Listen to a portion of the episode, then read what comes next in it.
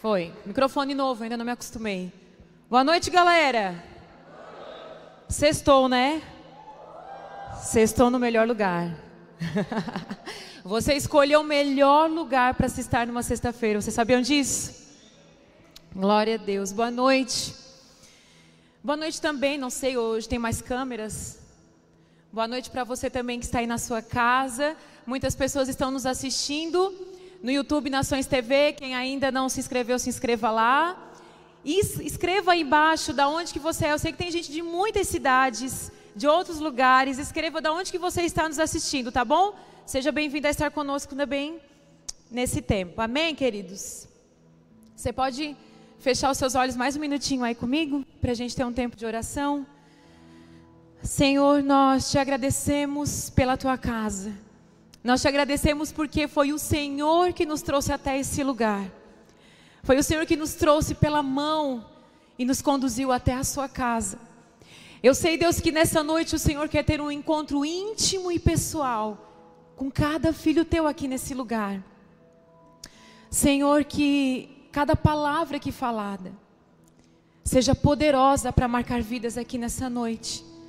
Porque nós sabemos que o teu Espírito Santo habita nesse lugar e o convencimento vem dele. Deus, nós pedimos nessa noite que o Senhor venha e tire toda a nossa incredulidade, todo medo, toda insegurança e marque em nós, marque na nossa vida um novo tempo. Restaura o nosso coração, nos enche com teu Espírito Santo. Em nome de Jesus, quem crê diz amém? Amém. Queridos, eu quero dizer para você que foi o Senhor, é clichê, mas acredite nisso que eu estou falando para você. Foi o Senhor que te trouxe até esse lugar. Eu sei que pessoas que estão aqui foi porque você tem no seu coração alguma inquietação. Tem algo no seu coração que pede por mais, que clama por mais. Você quer mais, você quer conhecer mais. Você quer mais do Senhor. Você crê que existe um Deus e você quer conhecer mais desse Deus. Posso ouvir um amém? Vocês vêm comigo, vocês não me deixam sozinha aqui em cima, ok? Então tá, vocês vêm comigo. Durante toda a minha caminhada de fé, eu lembro que eu sempre fui muito curiosa, eu sempre gostei muito de ouvir testemunhos. Eu sempre gostei muito de ouvir as palavras, as pregações das pessoas, aquilo sempre me encantava. Mas chegou um momento da minha vida que eu comecei a ficar inquieta ou insatisfeita com aquilo que eu estava recebendo. E eu lembro que chegou um dia, um tempo na minha vida que eu comecei a orar e eu pedia, eu falava assim: Senhor, ok, é muito legal ouvir os testemunhos das pessoas, mas eu quero viver as minhas próprias experiências. Eu quero colocar o meu pé no sobrenatural. Eu quero ter experiência contigo. Eu quero ter, Senhor, histórias para contar da minha vida contigo. Eu não quero ser só mais uma ouvinte, ou como até o Rob falou ontem, né? Às vezes as pessoas vêm para ver o culto. Não, eu quero ser uma participante. Eu quero estar aqui, eu quero ser tocada pelo Senhor, eu quero ser marcada pelo Senhor. Eu quero que todo o meu eu, o meu humanismo, né, os meus achismos caiam por terra e que o sobrenatural de Deus venha na minha vida e marque a minha vida. Porque no natural eu já vivo. O que, que eu preciso então? Eu preciso do sobrenatural, sim ou não? Porque do natural eu já vivo. O que eu posso fazer com as minhas próprias forças e com a minha própria capacidade eu já faço. Mas então, se é para viver experiências com o Senhor, então viva. Se dispõe a isso. Sabe? Abre o seu coração. Quando a gente acabar a ministração, nós vamos cantar uma música. E uma parte dessa música fala, então, li, liberta-me, liberta-me, então liberta-me de mim, liberta-me de mim. Sabe, eu quero dizer algo para vocês. Eu tenho declarado essa música na minha vida. Eu falo, Senhor, a gente precisa de libertações na nossa vida, mas ah, muitas vezes nós precisamos nos libertar de nós mesmos, dos nossos medos, das nossas inseguranças, daquilo, daquilo que nos seguram, dos nossos traumas, das nossas mágoas sabe, daquilo que não nos deixa ter experiência, daquilo que não nos deixa avançar, da nossa cultura, das nossas tradições que não tem nos feito levar a lugar algum. Então declare na sua vida, Senhor, liberta-me de mim, que se é para pular que eu pule, se é para se ajoelhar que eu me ajoelhe, se é para chorar que eu chore, se é para rir. Não importa, Senhor, eu quero viver experiências contigo. Hoje o Senhor ministrava algo no meu coração e eu sentia o meu coração queimar em relação a isso. Igreja, nós precisamos ter essas experiências com o Senhor. E eu quero dizer algo para você. Você precisa queimar na sua casa. Você precisa ter o seu joelho no chão na sua casa. Você precisa derramar lágrimas dentro do seu quarto, no seu tempo com Deus. Ler a palavra e a palavra falar com você. Como, se, como não? O Espírito Santo. Que às vezes a gente quer, quer que morar com o pastor, né? Ai, que bom se eu morasse com o pastor. Ia tirar tanta dúvida. O pastor ia botar tanta mão na minha cabeça. Não, queridos, tem momentos que é você que tem que ir, você e o Senhor, e você orar, e você buscar, até que Ele fale, até que o céu desça sobre a sua vida. Posso ouvir um amém? Glória a Deus. E o Senhor me deu essa palavra. O Senhor me deu essa palavra porque essa semana eu vivi uma experiência interessante. Abriu aí um novo. Uh, mídia, mídia social? Mídia social. Abriu aí uma nova mídia social. Sou moderna. Só que não. Se eu vou entrar nesse negócio porque eu quero ver. Porque assim, hoje, eu só quero estar tá lá porque eu falo, Senhor, me usa em tudo quanto é lugar que o Senhor puder me usar. Para eu ser voz do Senhor nessa terra, eu quero ser. E entrei nesse lugar e eu fui intencional. Eu disse, eu não quero sala de crente, porque já tem um monte de sala de crente. Esses dias eu entrei numa que era músicas pentecostais do tempo, não sei o que. Até entrei, porque eu digo, opa, né? Aí me chamaram para conversar, eu disse, sou filha de pastor, já gostei desse tema. Mas eu disse, eu quero salas que não sejam cristãs, porque eu quero estar tá lá. E aí eu marquei com uma pessoa, disse, vamos marcar, é uma, é uma mídia social que você marca conversas. E, eu disse, e aí eu falei, marquei com uma pessoa e disse, vamos marcar uma para falar sobre os benefícios da leitura. Até marquei com uma prima minha, e ela disse, então tá. Quando eu cheguei naquela sala, meio peixe fora d'água, porque era só assunto uh, sobre literatura, né? E aí, conversa vai, conversa vem, começamos a trocar assunto. Em poucos minutos de conversa, três pessoas começaram a abrir o coração. E uma falou assim: Olha, eu tenho depressão e hoje, inclusive, eu estou conversando com vocês na minha cama e eu não consigo nem levantar da cama. E a outra falou: Eu tenho síndrome do pânico, eu tomo remédio. Uma menina, modelo, linda. E aí, conversando, e o outro começou a abrir o coração. E eu disse: Uau, o Senhor quer falar algo comigo. Eu estou aqui nesse ambiente. Eu comecei a ouvir.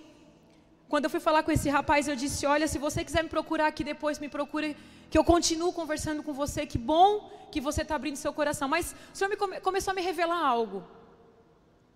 O quanto as pessoas precisam falar e o quanto as pessoas estão emocionalmente instáveis, feridas. O quanto nós estamos vivendo na geração mais instável de todos os tempos. Vocês sabiam disso? Tem um livro, eu coloquei uns trechos desse livro, que eu já li alguns anos atrás. Ele, é ele não é um livro cristão, ele é um livro científico. Então eu vou trazer para vocês uma base científica para mostrar o que especialistas de comportamento estão falando da nossa geração. E o tema da minha ministração nessa noite é: faça morrer o mal em você. Faça morrer o mal em você. Eu, eu, eu sei que você nunca mais vai esquecer dessa ministração. Deus vai marcar a sua vida nessa noite. Eu sei que você vai, inclusive, enviar essa ministração para muitas pessoas. O Senhor está marcando a sua vida nessa noite. Porque nós vamos aprender com Paulo como fazer morrer o mal em nós. Tem umas perguntas para fazer para você. Sabe? Qual é o mal que te persegue? Qual é o mal que te persegue? Aquilo que às vezes você não consegue nem falar para as pessoas. Todos nós dizem aí que todos nós temos os nossos fantasmas, né? Aquelas coisas que nos perseguem, assola a nossa alma, que a gente não tem coragem de contar para ninguém. Mas qual é o mal que te persegue? O que tem consumido a sua vida? Você passa dia e noite, dia e noite, você sente a sua vida sendo consumida. O que tem roubado a sua alegria? O que tem gerado tristeza, ansiedade, estresse ou depressão, estresse e ansiedade? Está na moda falar sobre isso.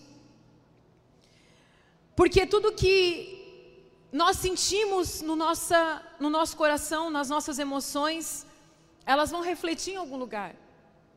Às vezes você tem se tornado uma pessoa enferma no seu físico, porque o seu emocional está instável, porque o seu emocional está doente.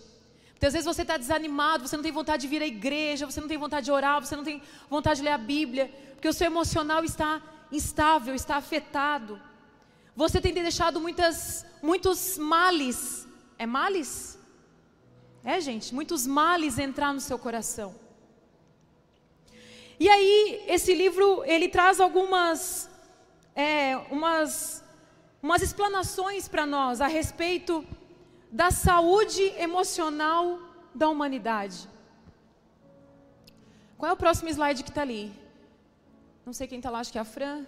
Oh, há estudos científicos que comprovam que a nossa geração é a mais emocionalmente instável de todos os tempos. O preço da modernidade, aumento dos casos de depressão. Olha só. O preço da modernidade.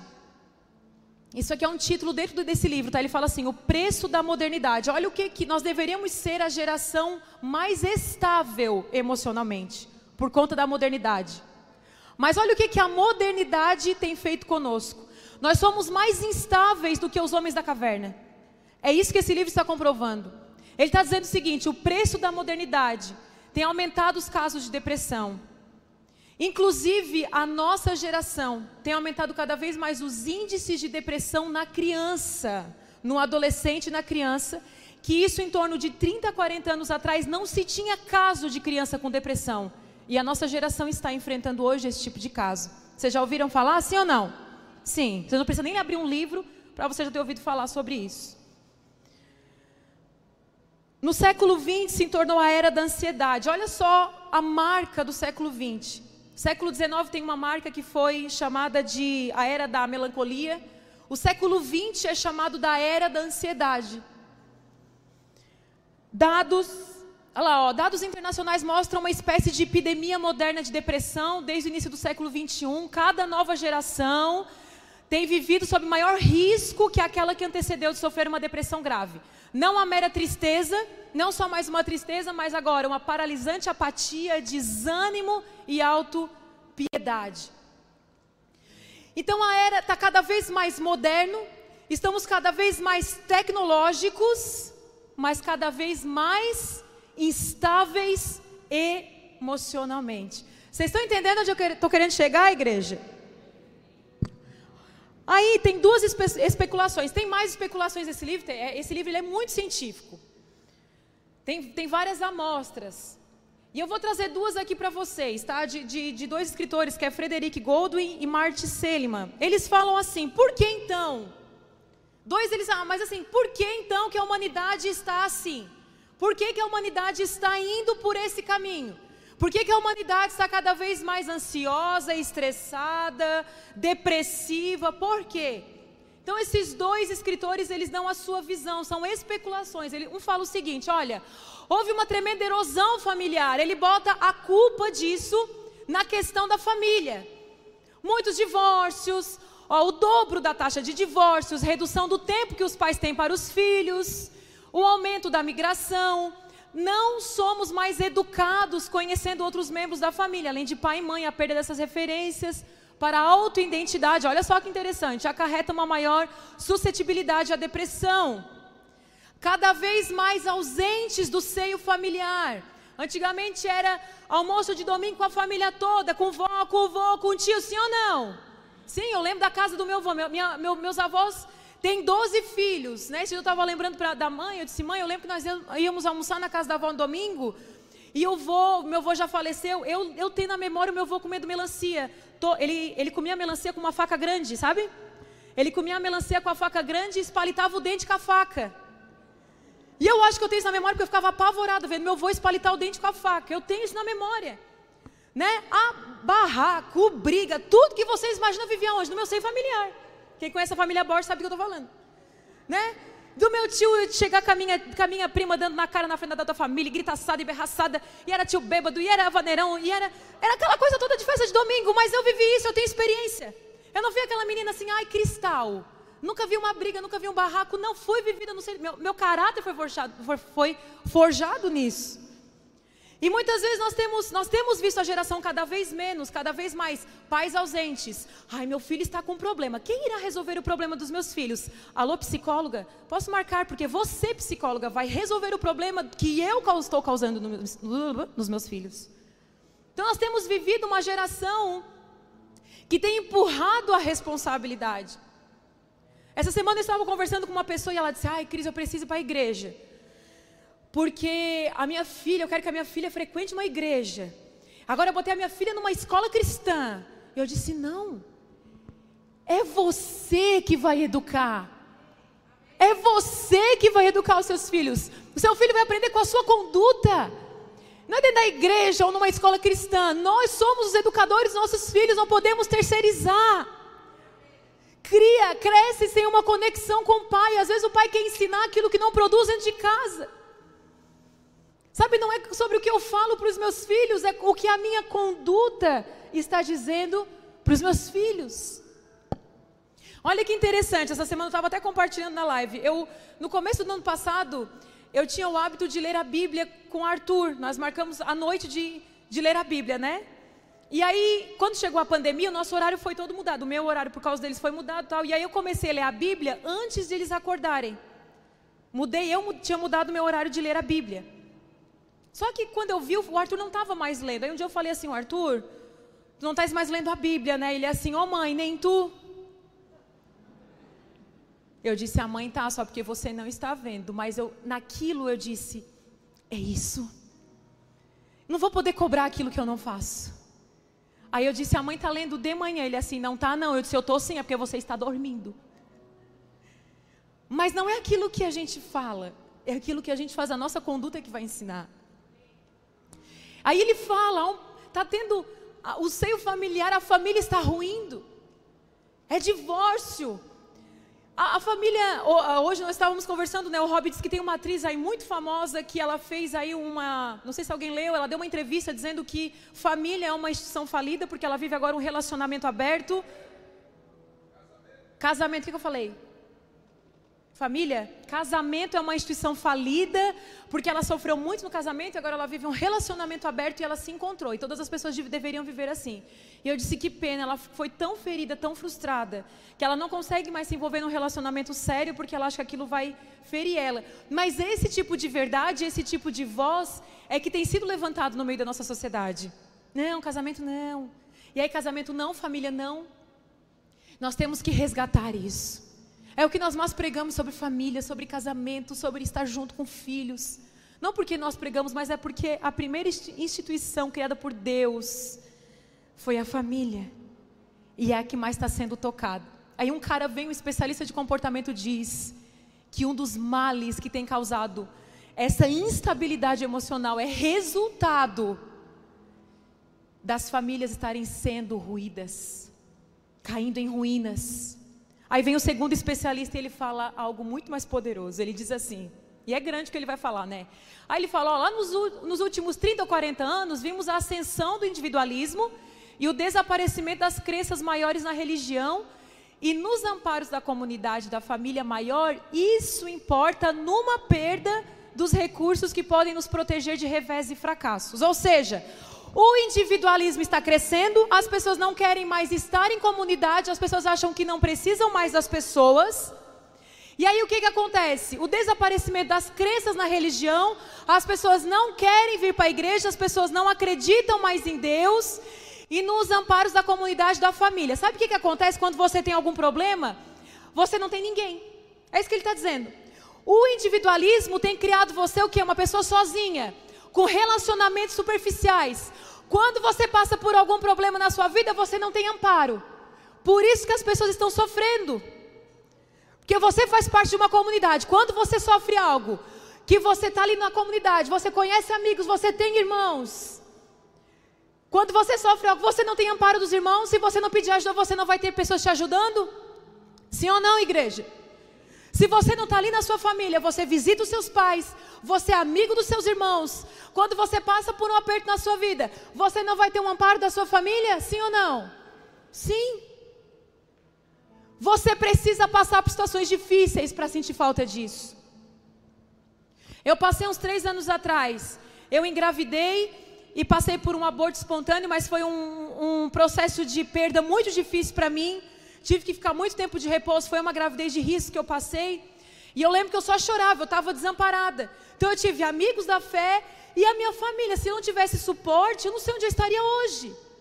Eu lembro que teve um dia que a Amanda arrumou todo o quarto dela, botou chocolate, arrumou o quarto dela. Ela e o Ramon abriram mão do quarto deles. Vem você e o Rob, ficam aqui na minha casa, nós vamos ver filme, nós vamos rir. Ela queria fazer de tudo para que eu risse. Amparo familiar. Tinha alguém dizendo assim: Eu vou estar aqui te ajudando de alguma forma. Agora, se você é uma pessoa individualista, não, o famoso chato, né? Não gosta de ninguém. Para de ser chato, irmão. Para de ser crítico. Ai, não gostei daquela pessoa, porque olha o tênis dela. Tá. Qual a próxima? Ai, não gostei daquela pessoa, porque ai, olha o cabelo dela. Tá, próximo. Ai, não gostei daquela pessoa, porque fala alto. Próximo. Ai, não gostei daquela pessoa porque fala muito baixo. Próximo. Sozinho, não consegue se relacionar. E aí ele fala: na medida em que encaramos um fracasso qualquer como uma coisa duradoura e o ampliamos de modo a atingir tudo em nossa vida, tendemos a deixar que uma derrota momentânea se torne uma fonte duradoura de desesperança. Mas se temos uma perspectiva maior, como a crença em Deus e numa outra vida, e perdemos o emprego, por exemplo, é apenas uma derrota temporária. Olha o que, que esse cara falou. Vocês estão entendendo? Quem não, tipo, ai, Cris, que difícil. Depois eu mando isso aqui para você ler de novo. Ele está dizendo assim: se você não tem nenhuma conexão com Deus, os seus olhos vão estar só fixos na terra. Então, a hora que tu passar um problema, tu vai estar tão fixo no teu problema que tu vai se afundar nele. Mas se você está passando por um problema, como perder um emprego, por exemplo, mas os seus olhos estão nos céus, quando você vai perder o emprego, você vai dizer: Isso é temporário, porque os meus olhos estão nos céus, porque Deus é o meu Pai. Então, o seu problema, pode aplaudir, para aplaudir, é para aplaudir. O seu problema vai ser menor porque você sabe aonde a sua fé e a sua vida está apoiado. Então, se você vê a diferença de pessoas que têm fé, você vai ler estudos, você vai vai para a internet e procura pessoas que têm fé, o resultado que elas têm na vida, em todas as áreas da vida. Pessoas que têm relacionamento com Deus. O problema é que o homem ele está se tornando individualista. Ele não quer se relacionar com Deus. Ele não quer sair de casa para vir à igreja. Porque eu não tenho tempo, queridos. Você só trabalha. Você vai para onde se você colocar o seu trabalho em primeiro lugar? Sua família vai estar onde? Suas relações vão estar aonde se você é uma pessoa que só trabalha? Porque a Bíblia fala, a gente não pode servir a dois senhores. Ou a Deus ou o dinheiro. Você sabia que a Bíblia trata o dinheiro como um Deus? Por que, que o mundo está do jeito que está? Porque o mundo está amando dinheiro. E eu vou dizer algo para você: você nunca vai ficar satisfeito. Sim ou não? Homem eu não sei, mas mulher a gente nunca está. É sempre um sapato que eu não tenho. Eu falo pro Rob, o Rob é assim, tu tem, tu nunca tem blusinha. Aí eu falo, amor, tô precisando de blusinha. Meu Deus, é a tua frase, tu nunca tem blusinha, ele fala. Nós somos insatisfeitos. O dinheiro não consegue suprir o vazio do nosso coração. Então nós temos que começar a educar as nossas emoções, temos que começar a educar a nossa mente, sabendo que nele nós somos satisfeitos, que Jesus nos completa. Sabe quando nós vamos nos sentir assim? Quando nós tirarmos os nossos olhos só da terra e começarmos a olhar para o céu e sabermos que a nossa vida nessa terra tem um início e tem um fim. Se tem uma coisa que é fato, é que você vai morrer. Esses dias eles assim, ô oh, mãe, se eu morrer, eu disse, ninguém vai morrer nesse lugar. Aí o Arthur assim, ô oh, mãe, mas nós vamos morrer, mas não é agora. Eu não quero falar desse assunto, né? Mas ele estava perguntando, ô oh, mãe, se eu morrer, eu disse, mas ninguém vai morrer. Ele disse, vamos mãe. Eu disse, mas não é agora e é outro assunto para outra hora. Mas se tem um fato que todos nós aqui é que nós vamos morrer. Então, quando nós tiramos os nossos olhos da terra e olhamos para o céu, gente, como o nosso coração muda. Sim ou não, igreja? Sim. Tem problema que poderia ser menor na sua vida se você tivesse com seus olhos nos céus. E aí tem uma palavra que é poderosa que ela nos ensina e, e ela vai resgatar o nosso coração nessa noite. Colossenses 3, ele fala sobre isso. É muito, é muito interessante porque Colossenses é uma carta de Paulo para a igreja de Colosso. E a igreja de Colosso era uma igreja que ela estava sofrendo com. É, tinha um colaborador que já tinha fundado a igreja, e a igreja de Colosso ela estava sofrendo algumas interferências. Eles estavam adotando algumas filosofias dentro da verdade. Aí Paulo, preso, escreve uma carta E você vai no capítulo 2, que é que ele firma quem é Jesus. E ele está falando para que a gente viva esse evangelho puro e simples, que é Jesus Cristo e que Jesus basta. E no capítulo 3, ele está falando essa instrução para a igreja de Colosso e dizendo para eles: há uma instrução para a nova vida, há uma instrução para uma nova vida. Porque quando ele fala de uma nova vida, é porque nós temos que deixar a velha vida. Porque quando ele fala de uma nova vida, é porque essa velha vida não me cabe mais e você não tem mais que voltar nessa velha vida, meu irmão. Você está voltando lá, porque tem coisas que você tem que resolver no seu coração com o Senhor. Mas a partir do momento que, eu, que você fala, eu creio em Deus e eu creio que Jesus é o caminho, a verdade e a vida, eu quero viver essa fé, custe o que custar. Eu vou, ou eu vou, ou eu vou, ou é sim, ou é sim. Tem um pastor que ele prega, eu gosto que ele fala assim: ou é sim, ou é sim. Não tem que haver dúvida no nosso coração. E é por isso que nós temos que ser libertos de nós mesmos. Colossenses capítulo 3, ele fala o seguinte. Eu vou ler boa parte aqui, eu quero que vocês leiam comigo. E anote o que o Senhor foi falar com vocês, tá? 1,17 fala assim. Uma vez que vocês. Vou esperar para o pessoal ali do Data colocar. Colossenses, capítulo 3, versículo 1 até o 17. Colossenses capítulo 2, ele fala assim: aprofundem nele suas raízes, e sobre ele edifique a sua vida. Sabe, edifique em Jesus a sua vida, aprofunde nele as suas raízes. E aí no capítulo 3 ele continua falando assim: uma vez que vocês ressuscitaram para uma nova vida com Cristo, mantenham os olhos fixos nas realidades do alto onde Cristo está sentado no lugar de honra à direita de Deus. Pensem nas coisas do alto e não nas coisas. Vamos ler isso aqui junto todo mundo? Um, dois, três e. Pensem nas coisas do alto e não nas coisas. Pois vocês morreram para essa vida e agora sua verdadeira vida está escondida com Cristo em Deus. E quando Cristo, que é sua vida, for revelado ao mundo inteiro, vocês participarão de sua glória. Portanto, façam morrer as coisas pecaminosas e terrenas que estão dentro de vocês. Ó, o tema da, do, da ministração está aqui, ó.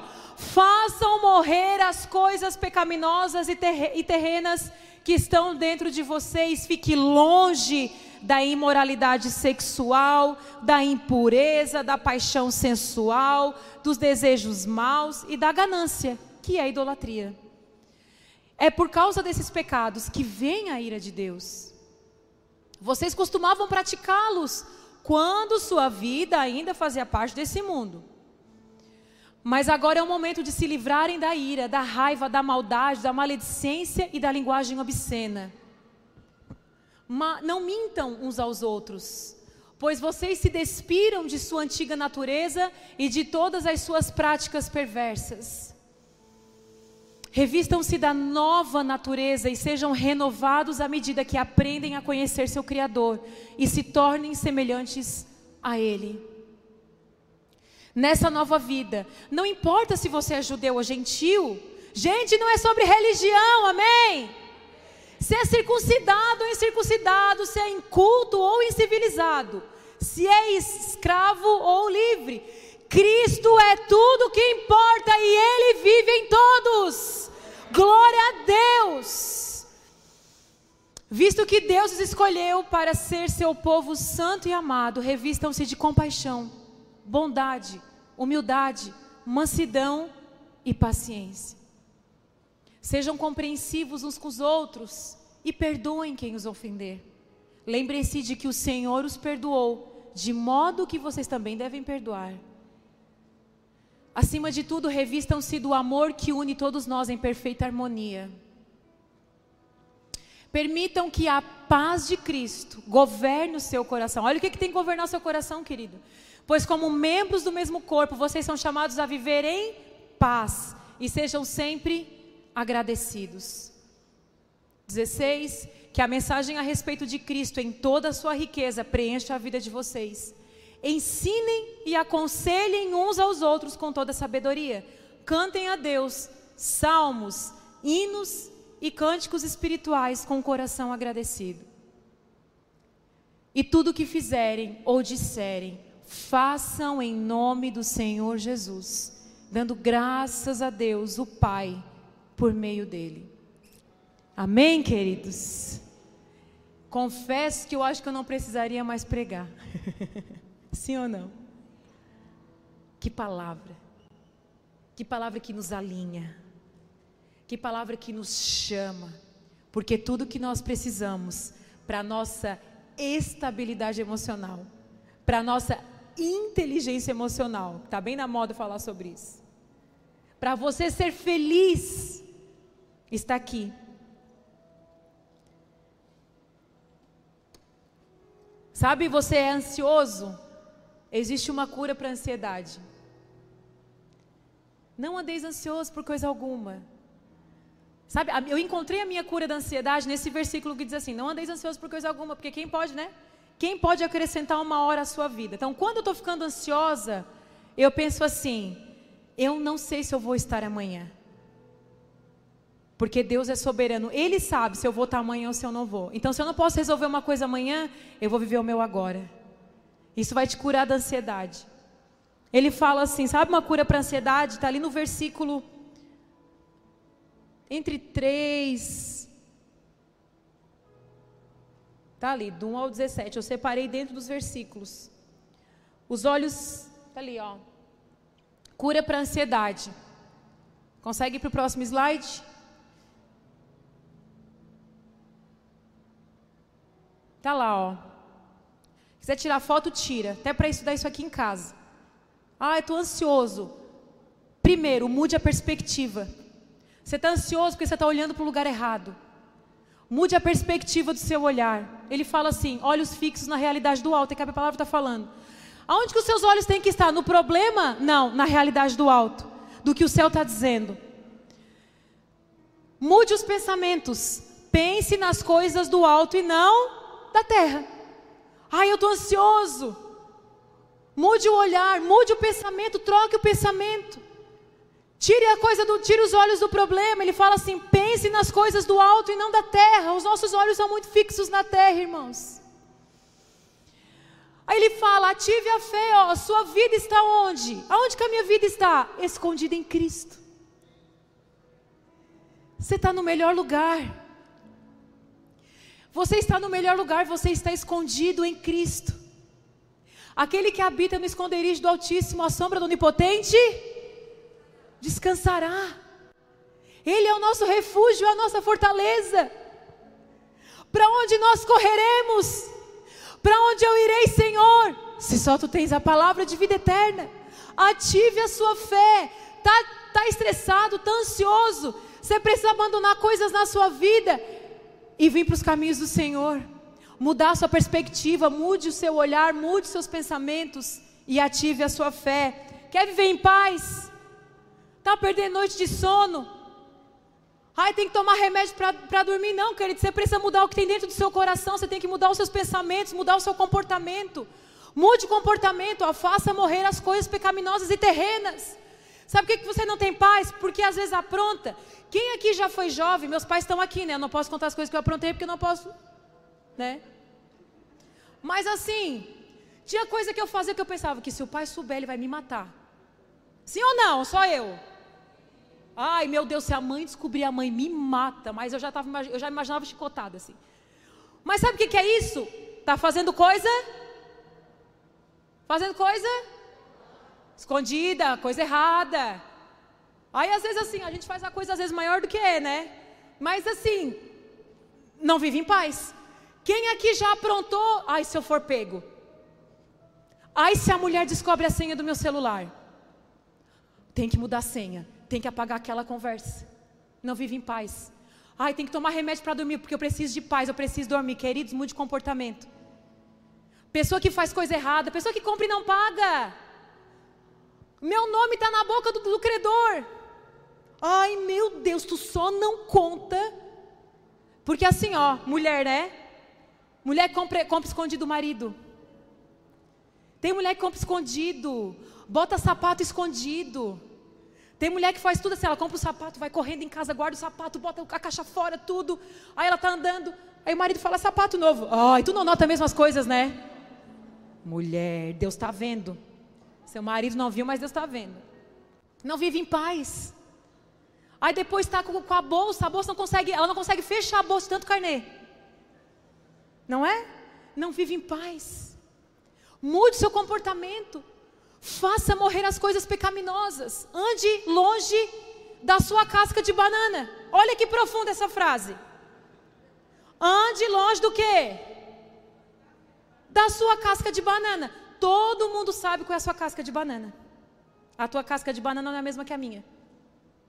Mas todo mundo sabe aonde se eu passar perto eu vou escorregar. Sim ou não? Sim ou não, igreja? Sim. Então, assim, sabe qual é a tua casca de banana? Passa longe.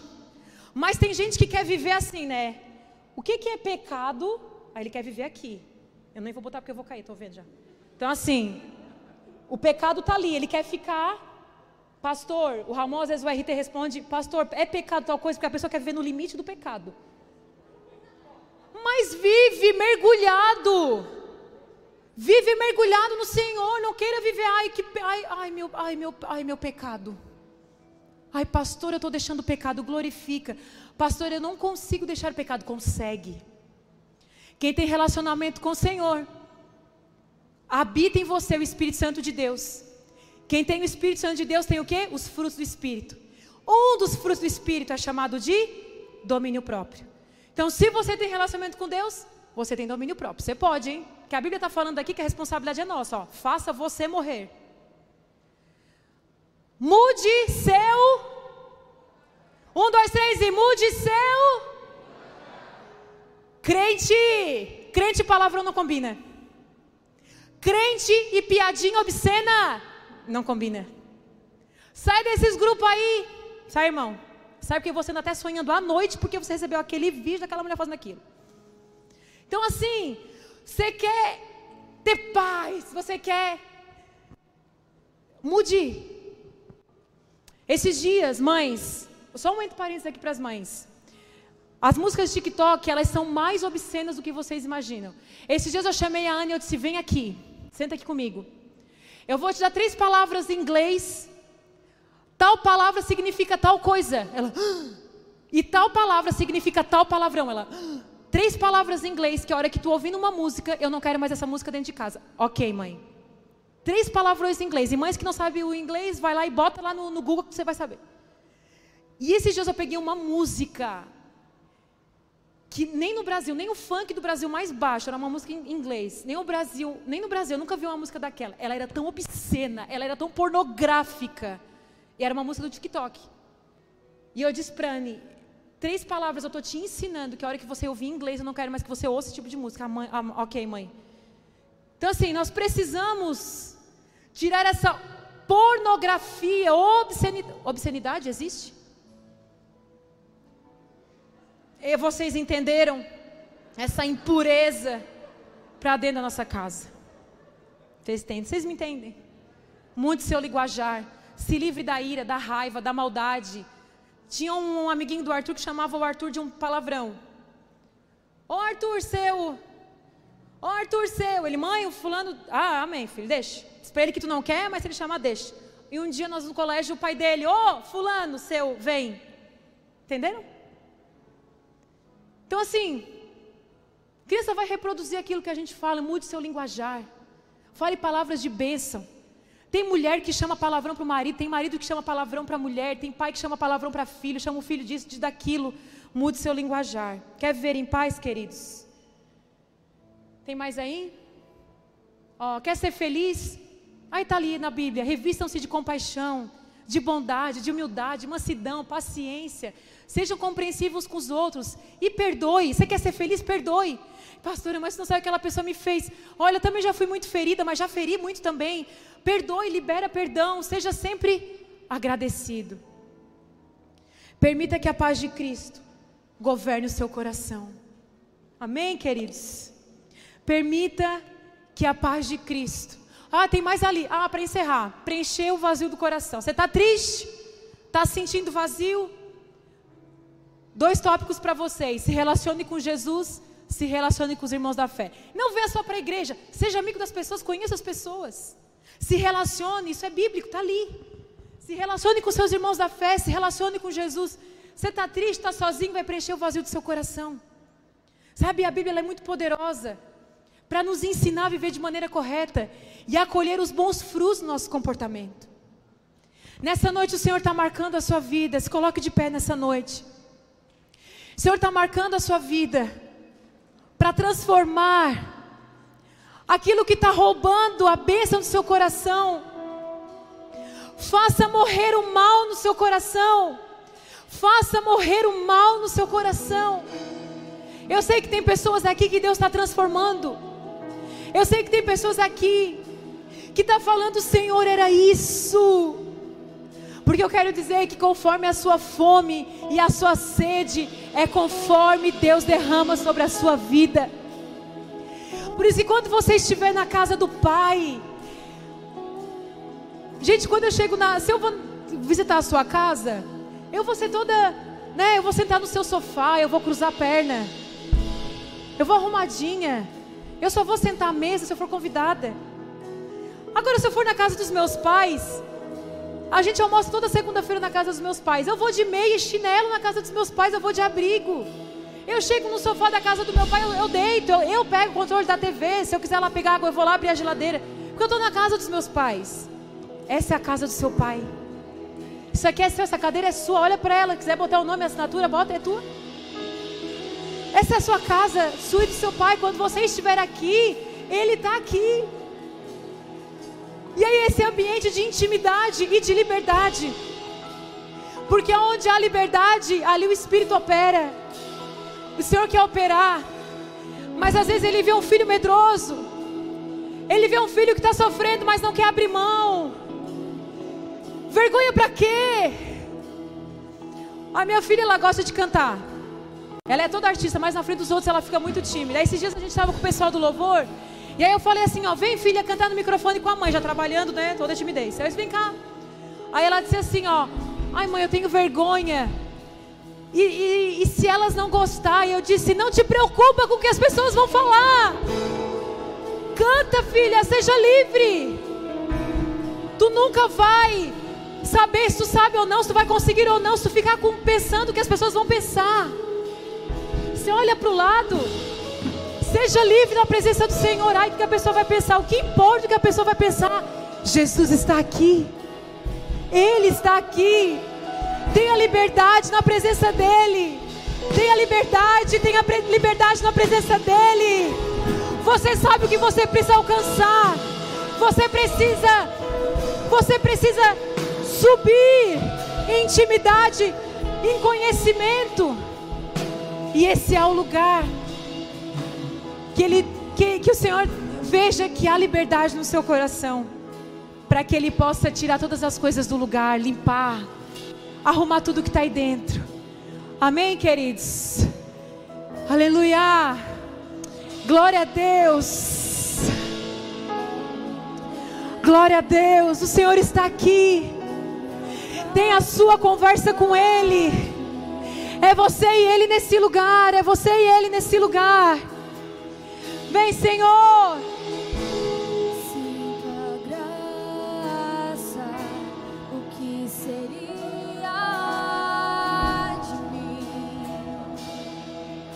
Aleluia. Fale assim para o Senhor. Não entendo. Aleluia. O meu próprio tua graça, Senhor, o que seria de mim? Abre teu coração e fala. Sem tua graça. Essa música é uma declaração de Paulo. Paulo fala isso.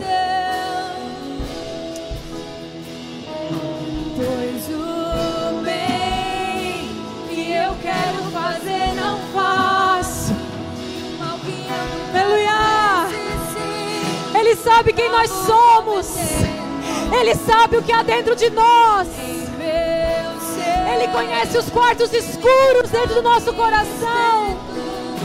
Ele sabe aquilo que nós temos vergonha. Mas Ele não se importa, porque Ele te ama assim como você. E é nesse lugar que Ele quer encontrar você. Aleluia! O que há dentro do seu coração. Seja sincero, oração é o que está dentro do seu coração.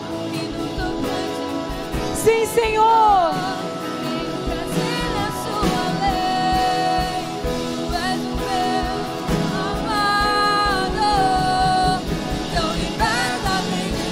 Eu quero ser Senhor. Eu quero ser a sua casa.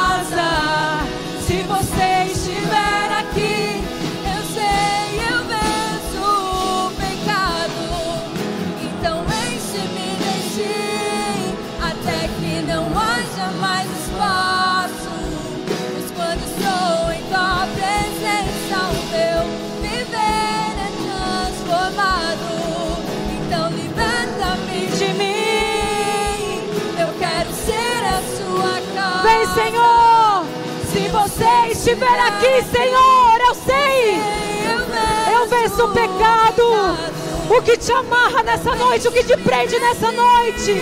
Até que não haja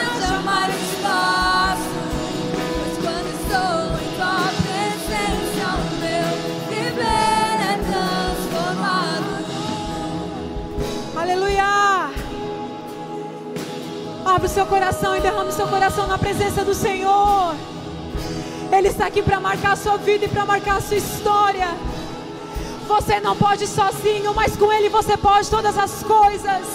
Com Ele você pode todas as coisas. Aleluia. Quando estou em Tua presença, Senhor, ali eu sou transformado, ali eu sou transformado, Senhor. Pois o quero fazer não faço. E o mal que eu não quero, esse sim, acabo cometendo. Aleluia. Em meu ser militam carne e espírito em uma guerra infindável. Não se renda. Não, Não se renda. Não se renda.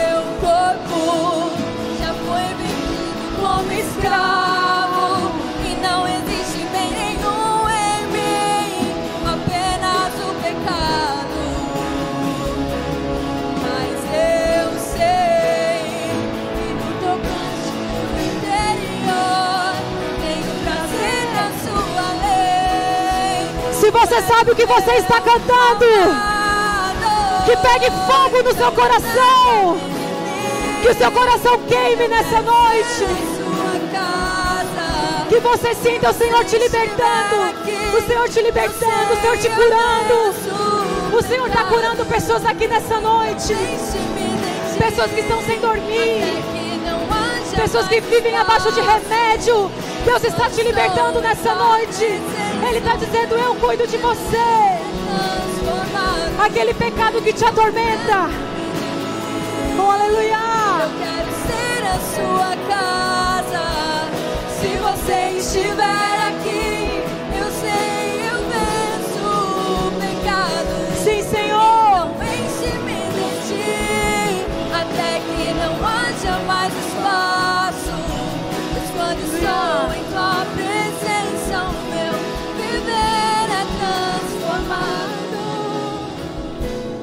Aleluia. Eu quero que quem sente nessa noite que precisa ser liberto, a palavra é libertação, ser liberto de algo na sua vida que te prende, que te amarra, e você fala hoje, hoje eu estou sendo liberto desse sentimento, ou uma dor, ou um trauma, ou um pecado, ou uma mágoa, algo que amarra a sua vida.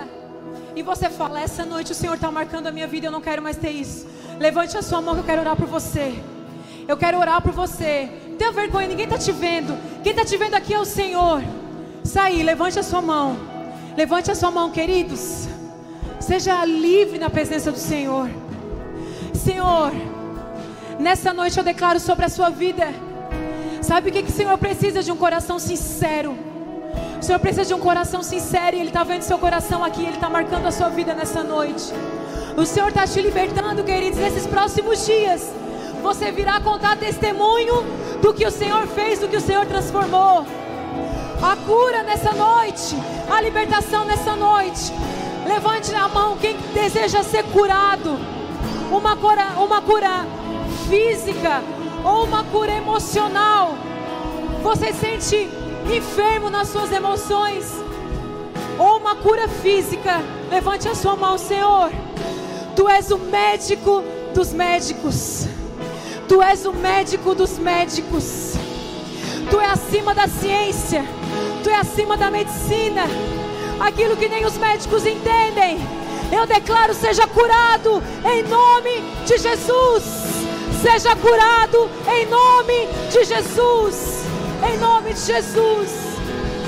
Eu sinto pessoas aqui, queridos. Pessoas que estão amarradas a outras pessoas não consegue viver, não consegue seguir a sua vida por causa de um relacionamento antigo, por causa de algum relacionamento que te feriu, de pai, de mãe, em nome de um relacionamento amoroso, em nome de Jesus. Você não consegue seguir a sua vida, eu estou dizendo para você nessa noite. O Senhor está te libertando, porque Ele preenche o seu coração. Como a mulher samaritana que teve vários relacionamentos, mas quando ela teve encontro com Jesus, ela disse: Ele basta. Tem pessoas aqui feridas com relacionamento. Eu estou dizendo para você: Jesus basta e Ele te cura nessa noite em nome de Jesus. Há uma unção de restauração. Há uma unção de restauração nesse lugar. E fala, Senhor, liberta-me de mim. Porque muitas vezes eu sou o problema da minha vida. Eu tenho me prendido. Mas o Senhor está marcando a sua vida nessa noite. Creia, creia, creia, creia. Aleluia.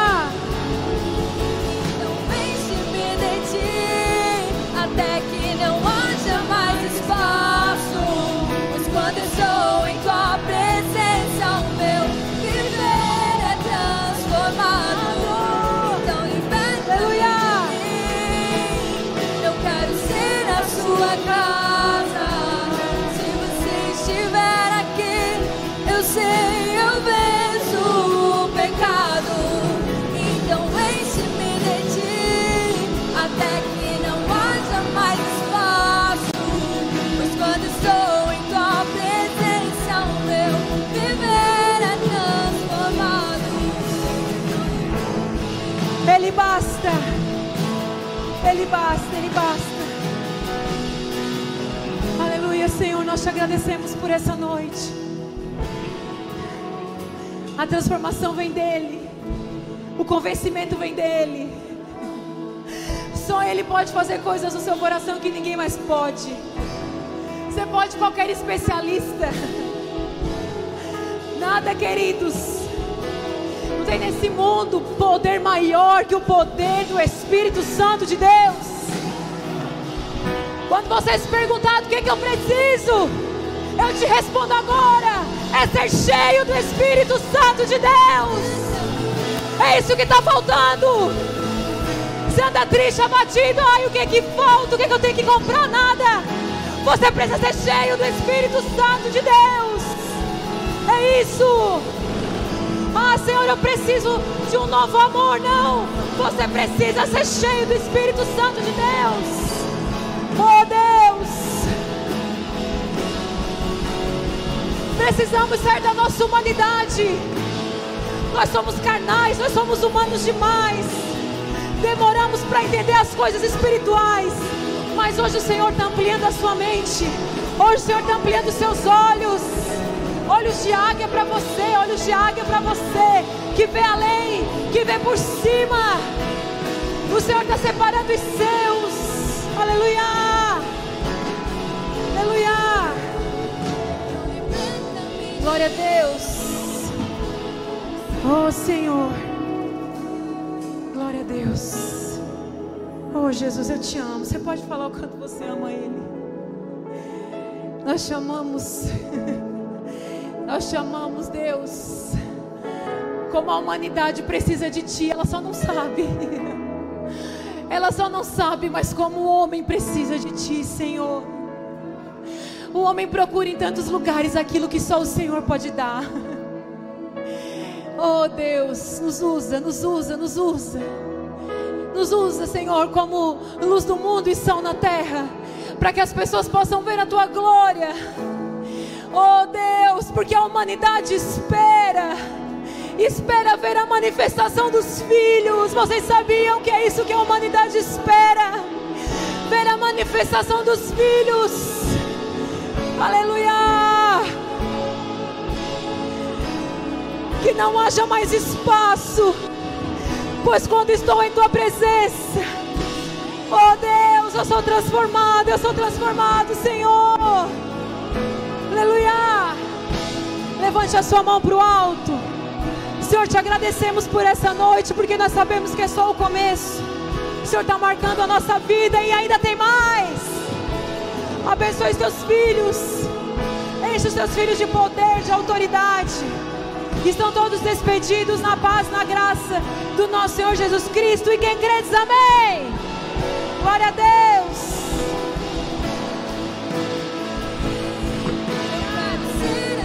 overcome.